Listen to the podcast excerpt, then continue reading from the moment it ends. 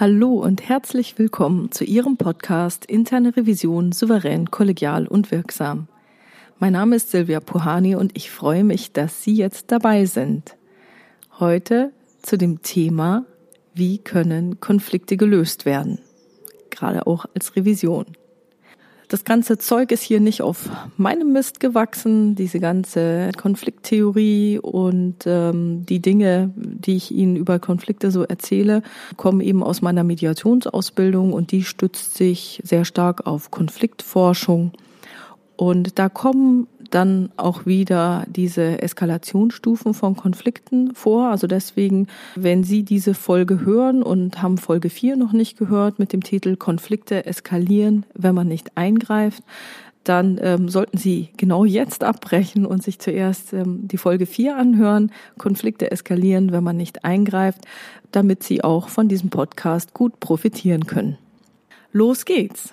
Also bei Konflikten gibt es drei ganz grundsätzliche Möglichkeiten, um diese zu lösen. Eines ist der Verweis auf eine Regelung. Also da sagt man zum Beispiel, ja, steht so in der Arbeitsanweisung und meistens endet die Diskussion. Die nächste, zweite Möglichkeit ist, über Kommunikation einen Konflikt zu lösen. Das kann entweder eine Diskussion sein, direkte Überzeugungsversuche oder auch das Mittel der Vermittlung. Die grundsätzlich dritte Variante der Konfliktlösung ist der Machteingriff. Bei uns wäre das dann so, also in der, in der Revisionswelt, äh, der Chef haut auf den Tisch, also man eskaliert etwas zum Vorstand, Vorstand entscheidet, kann so oder so ausgehen und sonst eben wäre das eben der Gang vor Gericht. Und da gibt's ja auch irgendwie so einen Spruch ähm, vor Gericht und ähm, auf hoher See und vor Gericht ähm, und dann geht der Spruch irgendwie, weiß man nicht, was kommt und es kann so oder so ausgehen. Und ähm, das kann uns natürlich auch passieren. So, wann jetzt welche dieser drei Varianten oder Formen der Konfliktlösung eingesetzt wird oder hauptsächlich eingesetzt wird, hängt ähm, also eben einerseits von der Eskalationsstufe von Konflikten ab. Die erkläre ich ja, wie gesagt, in Folge 4. Konflikte eskalieren, wenn man nicht eingreift. Und auch von der Art der Organisation beziehungsweise von der Entwicklungsphase der Organisation. Und je nachdem gibt es dann immer eine klare Tendenz zu einer dieser drei Möglichkeiten. Also ganz simpel, Sie prüfen ein Start-up. Das Start-up hat keinerlei Regelung, weil die Leute, die da sind, die zwei, drei, alles unter sich ausgemacht haben. Dann können Sie nicht mit dem Orga-Handbuch kommen, weil die haben gar keins. Also von daher manche Sachen ähm, erübrigen sich dann und äh, da ist die Entscheidung dann relativ klar. Aber ähm, wichtig zu wissen ist auch, dass diese drei Ansätze nie ganz isoliert auftreten, weil jeder der Ansätze eben immer auch einen der beiden anderen Aspekte enthält. Also wenn Sie jetzt eine sehr stark regelbasierte Organisation haben, wie es zum Beispiel in einer Behörde ist oder in einem großen Konzern, dann würde man auch die Frage stellen, welche Macht hat die Regelung geschaffen und unterstützt deren Einhaltung. Also angenommen, es gibt irgendwie eine Arbeitsanweisung und die, die hat irgendjemand mal reingeschummelt ins ähm, Organisationshandbuch oder ins Anweisungswesen. Und ähm, es ist vollkommen klar, das war mal ein netter Versuch von irgendeinem etwas zu ändern, aber den Oberen ist es vollkommen egal und die haben eine andere Meinung dazu. Ähm, dann äh, nützt ihnen diese Regelung auch nichts, weil dann wird die Flux wieder abgeschafft werden. Oder Stellen Sie sich vor, wie Politiker, es wird irgendein Gesetz entschieden, wenn äh, eine Partei an der Mehrheit ist, gerade wie in den USA bei Obamacare. Obama schafft es und dann kommt hinterher der Nächste und sagt, nö, alles doof, will ich nicht mehr und versucht es wieder abzuschaffen. Also da ist immer die Frage, welche Macht hat die Regelung geschaffen und unterstützt deren Einhaltung und Aufrechterhaltung. Ja, und ähm, welche Regelung unterstützt dass in einem Fall ein Machtwort überhaupt gesprochen werden wird oder auch von wem darf denn ein Machtwort gesprochen werden. Also bei mir ist es so, ich habe im Revisionshandbuch eben geregelt, wenn die Revision sagt, hier hätten wir gerne diese Maßnahme, der Fachbereich sagt, nee, will ich nicht und ich produziere so einen Dissens, dann ist bei mir intern geregelt, welcher Vorstand denn dann welche Entscheidung treffen kann oder wie viele Vorstände dazu nötig sind, ähm, eine Entscheidung zu treffen, an die sich dann alle zu halten haben. Und es gibt auch noch eine weitere Frage, nämlich zum Beispiel, welche Regeln hat eine Kommunikation oder auch äh, ein Vermittlungsprozess zu folgen, wenn äh, gesagt wird, hier, nee, äh, wir ähm, äh, lösen das zum Beispiel über eine Mediation, dann muss ja auch total klar sein, ja, äh, wer ist denn jetzt der Mediator? Steht der einem der beiden Konfliktparteien nahe? Wie kann ich denn sicher sein, dass der neutral bzw. allparteilich ist? Das heißt, einfach nur miteinander reden, ist es bei höher eskalierten Konflikten bestimmt nicht. Dazu braucht es eben dann auch weitere Regelungen. Okay, jetzt nochmal zu den einzelnen Konfliktlösungsmöglichkeiten. Nummer eins: Die Konfliktlösung über Regelungen. Ich glaube, dass das der Fall ist, dass Konflikte am häufigsten über Regelungen vermieden oder gelöst werden. Also bei einem Streit würde dann eine der Konfliktparteien auf eine Regelung, eine Arbeitsanweisung, eine Vereinbarung, einen Vertrag, irgendwas verweisen. Und ähm, wenn dieser Konflikt noch keine hohe Eskalationsstufe erreicht hat, dann wird das in der Regel genügen, um den Konflikt zu lösen. Sie kennen das sicherlich innerhalb der Revision. Da verweisen Sie auf eine Arbeitsanweisung und besprechen die Situation, also die Ist-Situation, sagen hier, im Ist sieht so und so aus. Sehen Sie das auch so? Ja. Hier gibt es auch eine Arbeitsanweisung. Kennen Sie die? Ja. So. Und dann wird irgendwie was kommen. Gilt die Arbeitsanweisung für Sie? Oh, gut. Und meistens kommt dann, ja, ich weiß, mache ich schon. Das heißt, Sie können über einen Verweis an, auf eine Arbeitsanweisung dieses konforme Handeln in Zukunft einfordern. Das machen wir meistens ganz unbewusst. Meistens sagen wir nur, hier, schau, passt nicht und dann sagen, oder ist falsch.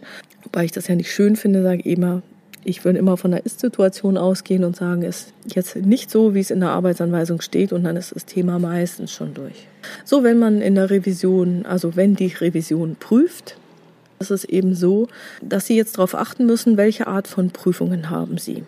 Wenn Sie gerade etwas Normatives prüfen, also irgendwas, was schwarz-weiß ist, wo es keinen großen Graubereich gibt, ja, was weiß ich, Bilanzierung, äh, Datenschutzgrundverordnung, irgendwie sowas. Wenn es eine klare Regelung gibt, ein klares Gesetz, irgendeine Vorschrift, dann müssen Sie eben nur darauf hinweisen, hier Arbeitsanweisung wurde nicht eingehalten und dann ist meistens alles klar. Wenn es eine nicht normative Prüfung ist, also wenn Sie zum Beispiel etwas prüfen, das haben Sie noch nie geprüft, dafür gibt es keine Regelungen, äh, dann gibt es auch keine Arbeitsanweisung dafür, dann funktioniert dieses Prüfen über Regelungen eben nicht. Das heißt, schauen Sie immer vorher, was für eine Prüfung machen Sie? Gibt es eine Regelung? Ist es eine regelungsbasierte Prüfung? Ähm, dann können Sie auf irgendwelche Anweisungen verweisen. Ist auch klar. Wenn nicht, dann brauchen Sie einen anderen Weg. So, ähm, natürlich muss der Revisionspartner dann auch die Arbeitsanweisung ähm, akzeptieren ja, das gibt manchmal Fälle, in denen ein Revisionspartner glaubt, dass vielleicht äh, Gott und die Welt sich an diese Anweisung halten muss, aber nur er nicht. Und äh, so nach dem Motto, das habe ich mit meinem Chef besprochen, das muss ich hier nicht machen. Ja, klar, kann man so hinnehmen, äh, kann man lachen, äh, nice try. Aber ähm, da sollten Sie noch mal genau hinschauen, was ist denn der Grund dafür? Will er einfach nicht? Oder gibt es tatsächlich einen guten Grund, dass man die Arbeitsanweisung in dieser konkreten Situation nicht anwenden sollte? Weil eine Arbeitsanweisung kann nie 100 Prozent regeln. Also selbst wenn sie es tun würde, dann wäre das so super umfangreich, dass äh, niemand eine Freude dran hat. Es wäre wahnsinnig unübersichtlich. Und die Frage stellt sich tatsächlich, ob es dann wirklich anwendbar ist, wenn jede Kleinigkeit enthalten ist.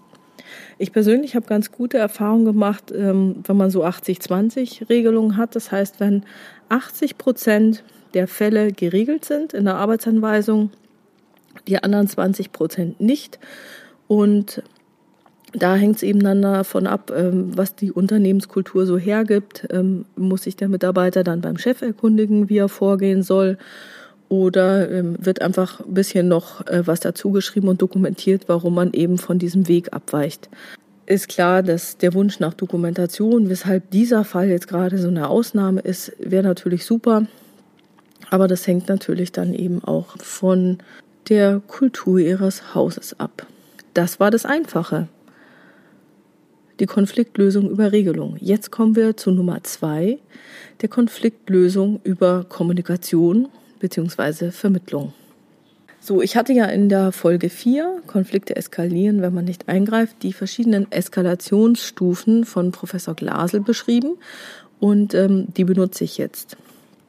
Also wenn ein Konflikt noch kaum eskaliert ist, das heißt, er ist bei Stufe 1 oder 2, haben beide Konfliktparteien, also ich gehe jetzt immer von zwei aus, weil sonst ähm, ist so sprachlich etwas schwierig. Wenn's, also es ist natürlich analog, wenn es mehr sind, aber ich spreche jetzt erstmal von zweien.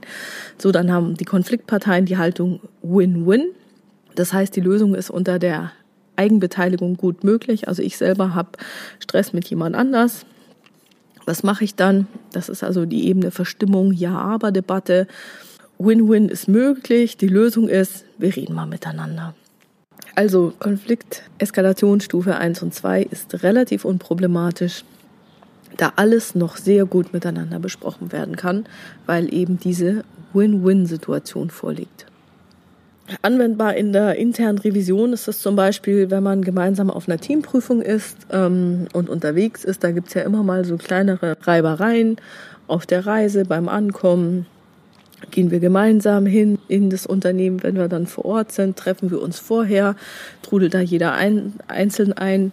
Das heißt, hier haben Sie ganz, ganz oft Gelegenheiten, ähm, wo Sie das sowieso schon anwenden. Das heißt, sprechen Sie also angenommen, Sie fahren gemeinsam hin zu, einem, zu einer Außenprüfung, am Vorabend übernachten und äh, dann kommt die Diskussion, wir treffen uns im Hotel und gehen dann gemeinsam rüber ins Unternehmen. Oder ähm, einer will alleine schon mal vorgehen, weil er Frühaufsteher ist. Da wäre es dann so, dass Sie eben denjenigen Kollegen direkt ansprechen und sagen, hör zu, ist wichtig, dass wir hier geschlossen auftreten, lass uns gemeinsam rübergehen. Wenn Sie ähm, in der Organisation schon sind beim Prüfen, dann wird Ihnen ähm, Eskalationsstufe 1 oder 2 kaum auffallen. Das geht mehr oder weniger im Grundrauschen unter. Da kann man mit den Leuten direkt sprechen. Und es ist meistens nicht mal nötig, dann den Chef äh, von irgendeiner Seite einzuschalten. Das löst sich meistens alles ganz schnell während der Prüfung. Vielleicht sind es nur Missverständnisse, vielleicht wollen die anderen mal testen, äh, wie durchsetzungsstark sie sind, äh, dass sie vielleicht die Unterlagen nicht gleich bekommen und wollen wirklich wissen, ob sie sie brauchen und sie müssen dann vielleicht nochmal nachfragen oder nochmal eine Frist setzen. Das löst sich alles. Schwieriger wird's bei Eskalationsstufe 3 bis 5. Dort herrscht dann die Haltung Win-Lose. Einer will gewinnen, der andere soll verlieren. Ich soll natürlich gewinnen, der andere soll verlieren. Dann sind wir auf der Ebene Taten statt Diskussionen. Hey, mit dem rede ich doch gar nicht. Dem werde ich mal, werde ich es jetzt mal zeigen. Dem klatsche ich irgendwie was hin. Der soll sich doch seinen Scheiß selber kopieren. Hier ist der Schrank. Suchen sich raus, was sie brauchen. Schwarz-Weiß-Malerei und Koalitionsbildung. Oder Stufe 5 wäre dann der Gesichtsverlust. Ganz wichtig ist jetzt, dass dieses Miteinander reden, wir trinken mal ein Bier, funktioniert dann nicht mehr. Hier kann man den Konflikt am besten damit lösen, dass man einen neutralen Vermittler einschaltet. Also innerhalb der Revision kann es passieren, wenn irgendwie, keine Ahnung, was schiefgegangen ist und dann wird gegenseitig der Schuldige gesucht oder gesagt, nee, ich war es doch nicht, das war doch der. Und wenn der einen schönen Bericht geschrieben hätte oder mir rechtzeitig seine weiß ich nicht, Prüfungsunterlagen gegeben hätte, dann wäre ja alles noch gut gewesen und wir wären in der Zeit gewesen. Aber ich war es nicht, das war doch der andere. Dann will es keiner gewesen sein.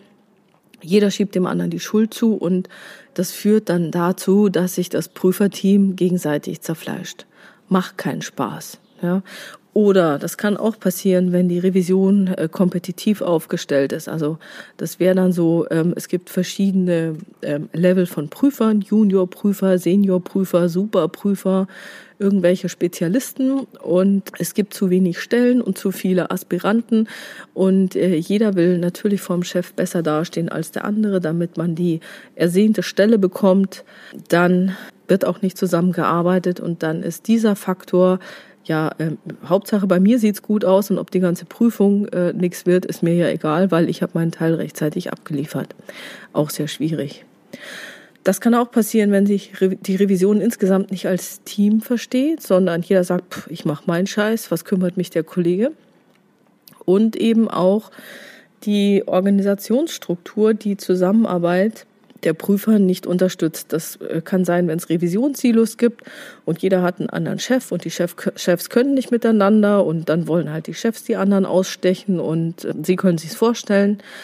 Und wenn dann eben gemischte Prüfungen mit Prüfern aus verschiedenen Revisionssilos durchgeführt werden und die Leiter dieser Silos nicht kooperieren, ähm, dann arbeiten die mehr gegeneinander als miteinander. Selbst wenn die Prüfer miteinander arbeiten wollen, spätestens wenn es um die Berichterstellung geht, dann ähm, werden da Kämpfe geführt werden.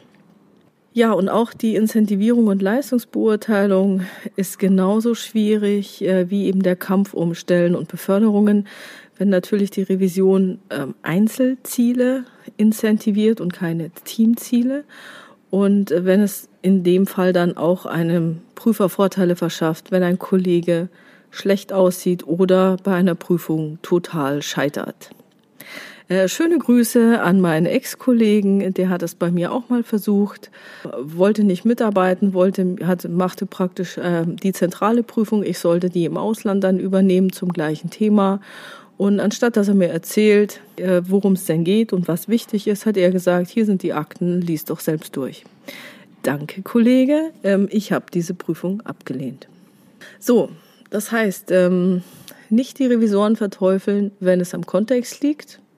Den Kontext äh, kann man ändern, wenn man Chef ist. Als Revisor ist es sehr, sehr schwierig. Wenn es aber nicht am Kontext liegt, dann ist es eben Aufgabe einer Führungskraft in der Revision, dann selbst zu vermitteln oder einen anderen Vermittler einzuschalten. Der sollte eben allparteilich sein. Also das ist sowas ähnliches wie neutral, bloß äh, es heißt halt für jeden parteiergreifend und zwar gleichmäßig parteiergreifend. Und deshalb ähm, muss es entweder der Chef von beiden sein oder allen, die es da betrifft, oder jemand, äh, der von niemandem der Chef ist. Dann kann sowas funktionieren. Wenn praktisch mein eigener Chef vermitteln soll zwischen mir und einem anderen Kollegen, der unter einem anderen Chef hängt, wird nicht klappen. Lassen Sie sich nicht drauf ein. Ähm, das sollten Sie ablehnen.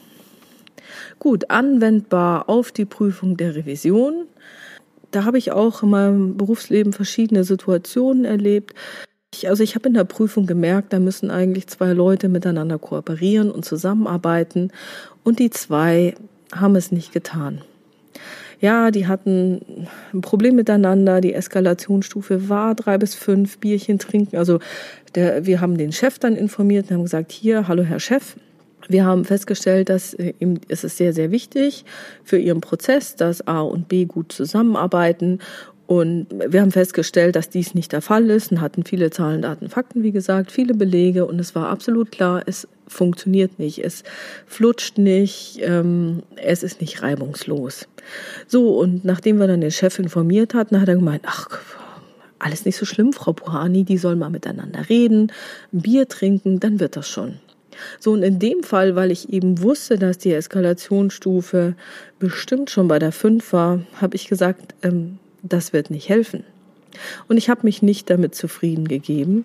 Und ich habe ihm auch gesagt, wenn er das von seinen Mitarbeitern verlangt, dann wird das sogar kontraproduktiv sein.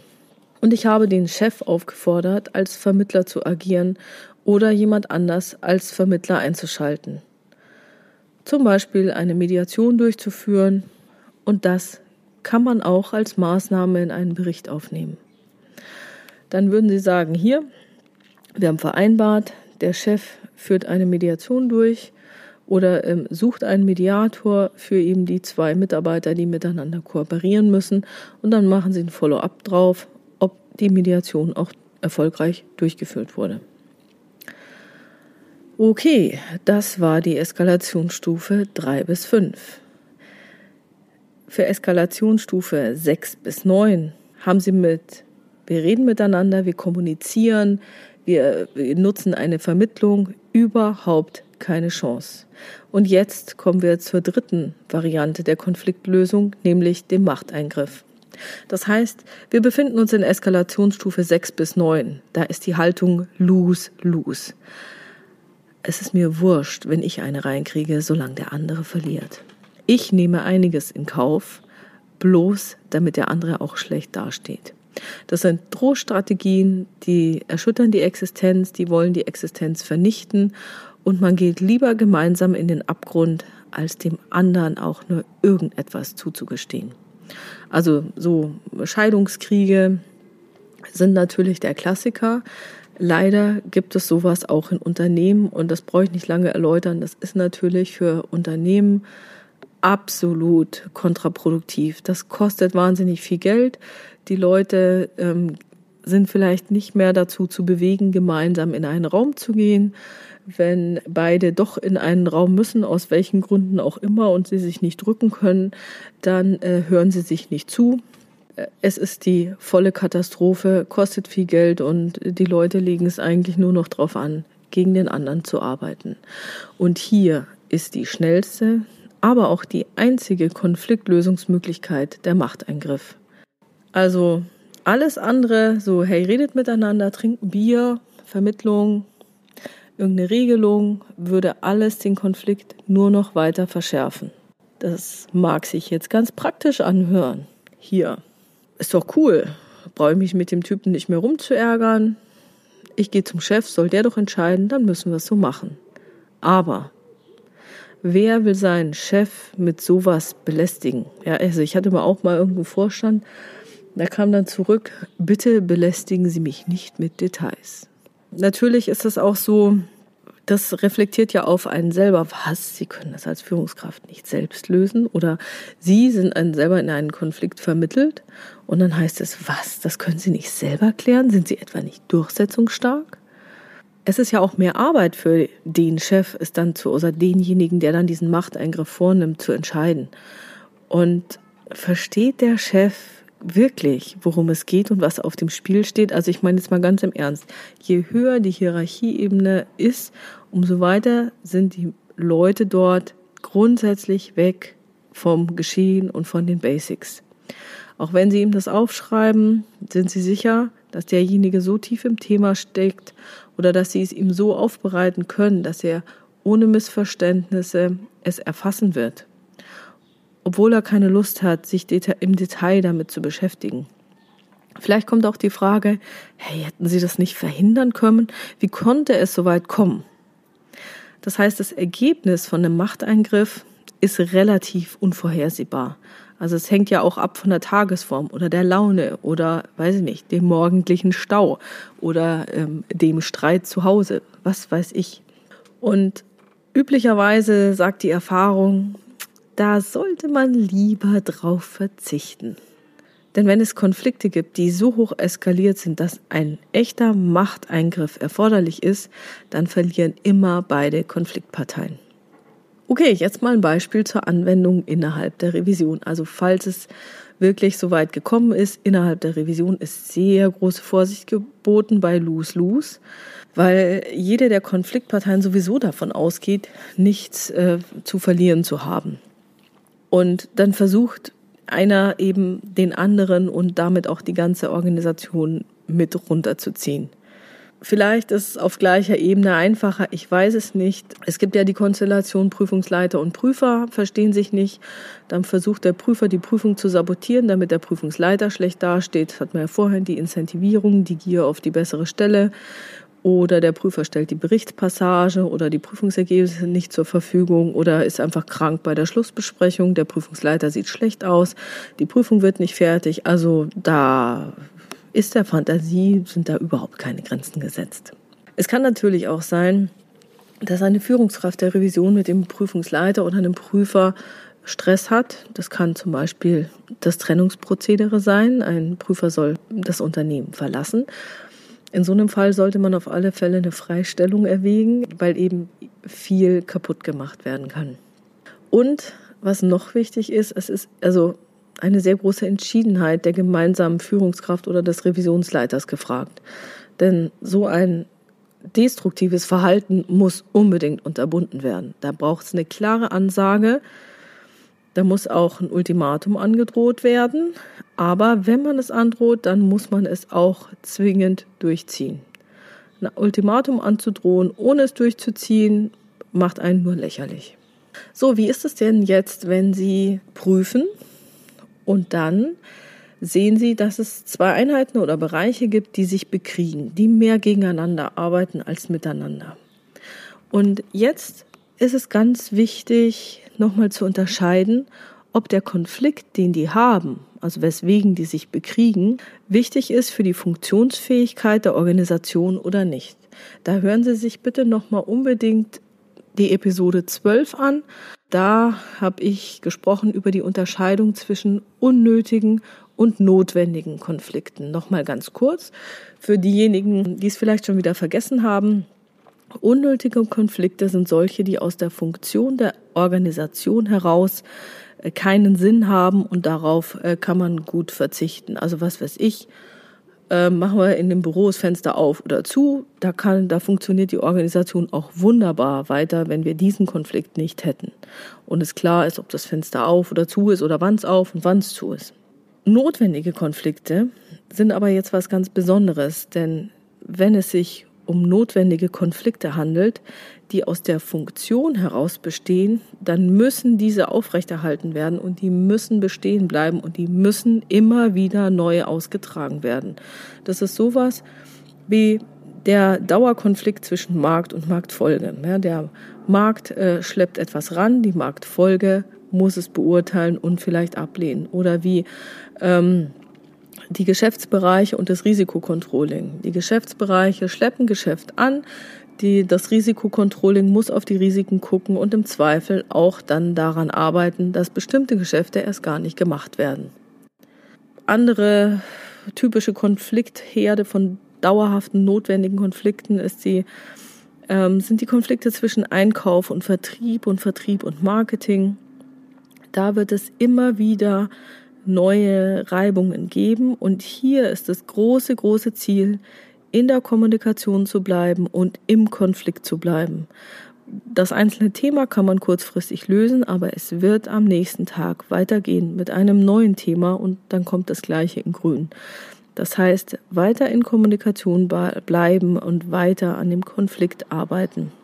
Dafür wird es nie eine endgültige Lösung geben. Also beziehungsweise, wenn es doch eine endgültige Lösung gäbe, dann wäre es für das Unternehmen nicht gesund, weil ähm, dann würden, also wenn wir jetzt das Beispiel Geschäftsbereich und Risikokontrolling nehmen, dann wird das, die Geschäftsbereiche würden in die Vollen gehen und das Risikokontrolling würde alles durchwinken und irgendwann äh, gibt's halt dann mal einen Einschlag von der einen oder anderen Seite, weil die Risiken eben dann doch schlagend geworden sind. Umgekehrt, wenn das Risikokontrolling immer gewinnen würde, dann äh, würden die Geschäftsbereiche gar nichts mehr Riskantes ranschleppen und ohne Risiko kann man auch keine Gewinne machen. Dann wird die Ertragslage im Bach runtergehen. Also wie man es auch immer macht, man muss den Weg der Mitte wählen und solche Konflikte müssen aufrechterhalten werden. Man darf solche Konflikte nicht ein für alle Mal klären, auch wenn es so schön wäre. Ich weiß, ich kenne es ja auch. Mein Gott, muss es immer wieder sein. Aber auch wenn es schön wäre, langfristig gesehen ist es gesünder, dass diese Konflikte bestehen bleiben, damit die Organisation auch langfristig funktionieren kann. Man braucht diesen ständigen Aushandlungsprozess und interessanterweise zeigt sich eine Resilienz einer Organisation auch darin, dass jedes neue Thema mal so und mal so ausgehen kann, dass es ein aktives Ringen um eine gute Lösung gibt, aber in einer professionellen Art und Weise. Nicht hinterrücks, nicht gemein, nicht das Messer in den Rücken, sondern wirklich professioneller Umgang, gute Argumentation, ähm, gute Diskussionen und ein Machteingriff darf sich bei solchen notwendigen Konflikten ausschließlich auf das Verhalten beziehen und die Art und Weise des gegenseitigen Umgangs.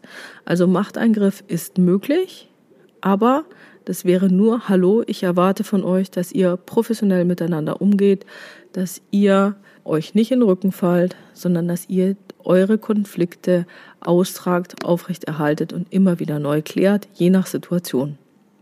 Und das in einem Bericht darzustellen und auch eine entsprechende Maßnahme zu vereinbaren, ist eben nicht ganz so einfach. Also ich habe ähm, sehr, sehr gute Erfahrungen damit gemacht, dass ich den jeweiligen Konfliktparteien das Modell dieser Eskalationsstufen vorgestellt habe und die Konfliktparteien selbst und auch den gemeinsamen Vorgesetzten, der um den Umstand ja wusste, gebeten habe, den Konflikt ähm, jeweils aus der eigenen Sicht in dieses Stufenmodell einzusortieren. Und interessanterweise liegen die Leute bei einer ähnlichen Stufe. Also es wird nicht sein, dass einer sagt, ich bin bei der 2 und der nächste sagt bei der 5. Es schwankt vielleicht zwischen 3 und 4 oder irgendwie sowas oder zwischen 4 und 5, weil das ganze Ding gerade auf der Kante ist. Aber sie werden keine großen Abweichungen haben. Und das Gute ist, wenn sie dann die Aussage haben, ja, wir liegen bei der 4 oder ja, es wird wohl die 5 sein, und alle drei sind sich einig, also beide Konfliktparteien plus der gemeinsame Chef sind sich einig, dass es jetzt zum Beispiel bei der 5 liegt. Dann gibt es hinterher in ihrem Bericht auch keine Diskussion, wenn sie schreiben, dass der Konflikt auf Stufe 5 ist. Das heißt, sie haben dann auch schon wieder umgangen, dass hinterher ähm, irgendeine Stellungnahme kommt und sagt, ah, die Revision wieder, so schlimm ist es doch gar nicht. Das heißt, sie lassen also den Konflikt von jeder Konfliktpartei einsortieren und dann erläutern sie, also falls sie natürlich ähnlich liegen, dann, hey, schauen Sie mal, Sie haben was gemeinsam, wie konnte das passieren? Tatsächlich, ähm, Sie haben die gleiche Meinung zur Situation. Dann erläutern Sie, welche grundsätzlichen Konfliktlösungsmöglichkeiten ähm, bei dieser Konfliktstufe bestehen und informieren die halt nochmal, sehen Sie, und Sie haben sie alle auf der gleichen Stufe eingeschätzt. Ich von meiner Seite schätze es ebenfalls oder noch schlimmer, noch besser, wie auch immer ein, aber wenn die eh alle auf der gleichen Stufe sind und es nicht gerade die eins oder zwei ist und es mehr oder weniger repräsentativ ist, was da gesagt wird, gehen Sie damit. Und dann können Sie sagen, naja, wofür wären Sie denn jeder bereit? Da müssen Sie natürlich Einzelgespräche führen. Wenn die gemeinsam an einem Tisch sitzen, wäre es schon fraglich, ob sie überhaupt dazu bereit sind. Und ähm, in einem einzelnen Gespräch mit dem gemeinsamen Vorgesetzten könnten Sie diesen dann auch fragen, ob er selbst als Vermittler agieren möchte oder ob er bereit ist, einen externen Vermittler zu engagieren. Weil das dürfen Sie nie vergessen, solche Konflikte kosten Geld. Die kosten Arbeitszeit, die Leute regen sich eine halbe Stunde auf, wenn sie eine Mail von jemandem lesen, also gerade von dem anderen halt lesen und suchen dann noch äh, Verbündete und Koalitionspartner und erzählen die Geschichte noch dreimal weiter. Es kostet Zeit, es kostet Geld. So, und wenn Sie dann über dieses Gespräch, über diese Gespräche ein Protokoll anfertigen, dann haben Sie auch einen ausreichenden Beleg für Ihren Bericht und da formulieren Sie dann die Einschätzung der Beteiligten rein und die Einschätzung der Revision und äh, falls Sie den gemeinsamen Vorgesetzten dafür gewinnen konnten, dass er sich der Sache annimmt, selbst als Vermittler agiert, dann können Sie das als Maßnahme fixieren. Falls nicht, dann können Sie auch die Ansicht der Revision aufschreiben und je nachdem, wie Sie das eben dann bei einem Dissens machen würden, verbal im Text, äh, entweder eine reine Empfehlung geben, also nach dem Motto, ähm, muss nicht gemacht werden, würde empfehle, empfiehlt die Revision jedoch oder dass sie sagen, das sollte aus Sicht der Revision sollte ein Vermittler eingeschaltet werden. Oder sie können es auch so machen, dass sie praktisch dann sagen, die Revision sieht es so, die anderen sehen es nicht, dann haben sie einen Dissens und dann soll der Vorstand entscheiden, was passiert. Wichtig ist, dass sie eben darauf hinweisen, ähm, wenn nichts gemacht wird, wird es von alleine ab dieser Stufe nicht mehr besser, sondern ähm, dann eskaliert das Ding nur noch weiter und wird schlimmer.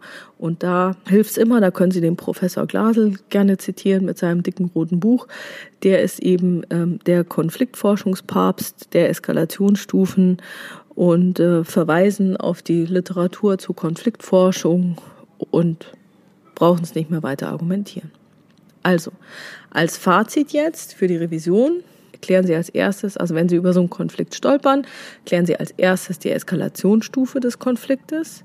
Dann können Sie ja gucken, auf welche Art und Weise denn die Konfliktlösung abgeleitet werden kann, also über die Organisation, die Form, den Entwicklungsstand, wie ist man denn üblicherweise in Ihrem Unternehmen drauf, das wissen Sie.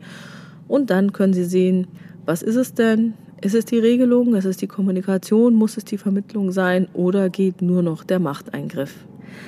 Dann sollten Sie schauen, ob der Konflikt wirklich notwendig ist und vor allem sprechen Sie mit den Betroffenen und Beteiligten darüber, dass da etwas ist, das sich ändern muss. Natürlich müssen Sie dann die weitere Vorgehensweise der Revision intern abklären und auch umsetzen. Und bitte denken Sie dran, wenn Sie nichts machen und nicht dafür sorgen, dass der Konflikt bearbeitet wird, wird er weiter eskalieren. Er ist dann nicht mehr so einfach zu lösen wie zum jetzigen Zeitpunkt. Also, nicht zusehen oder die Augen verschließen, sondern Augen auf, ansprechen und eingreifen. So, das war's heute mit dem Thema, welche Möglichkeiten es gibt, Konflikte zu lösen. Falls Sie eine Frage an mich haben, die hier für die Podcast-Hörer relevant wäre und interessant wäre zu beantworten, schreiben Sie sie mir gerne per Mail an info@puhani.com oder nutzen eines der beiden Kontaktformulare auf meiner Webpage www.puhani.com. Dort gibt es eine anonyme Variante, das heißt, Sie brauchen Ihren Namen nicht reinschreiben, und eine offene Variante, wenn Sie möchten, dass ich Sie mit Namen ansprechen kann. Und je nach Frage werde ich Sie vielleicht in einem der weiteren Podcasts aufgreifen. Vielen Dank für Ihre tollen Bewertungen und Kommentare und ich freue mich, wenn Sie diesen Podcast in Ihrer Community teilen, anderen Kollegen davon erzählen und natürlich besonders, wenn Sie diese Konfliktlösungsmöglichkeiten in Ihrer Revisionspraxis einsetzen. Bleiben Sie dran und hören Sie gerne wieder rein in Ihren Podcast Interne Revision, souverän, kollegial und wirksam. Mein Name ist Silvia Puhani und ich wünsche Ihnen erfolgreiche Prüfungsprozesse.